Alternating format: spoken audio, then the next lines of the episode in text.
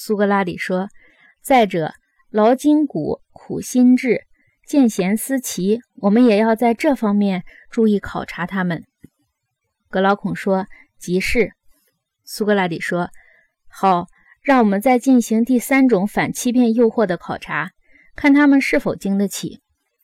你知道，人们把小马带到嘈杂喧哗的地方去，看他们怕不怕。同样，我们也要把年轻人放到贫穷忧患中去，然后再把他们放到锦衣玉食的环境中去。同时，比人们用烈火炼金制造金器还要细心的多的去考察他们。”看他们受不受外界的诱惑，是不是能够泰然无动于衷，守身如玉，做一个自己的好的护卫者？是不是能护卫自己受的文化修养，维持那些心灵状态在他身上的协和与真正的节奏？这样的人对国家对自己是最有用的。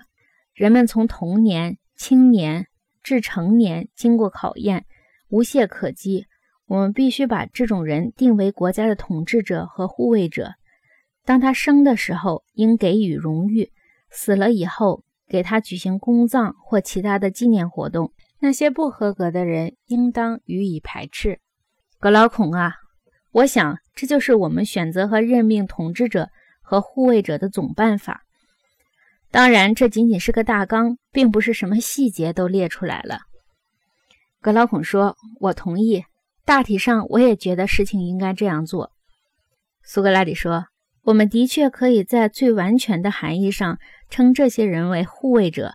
他们对外警惕着敌人，内部注意朋友，以致朋友不愿，敌人不敢危害城邦。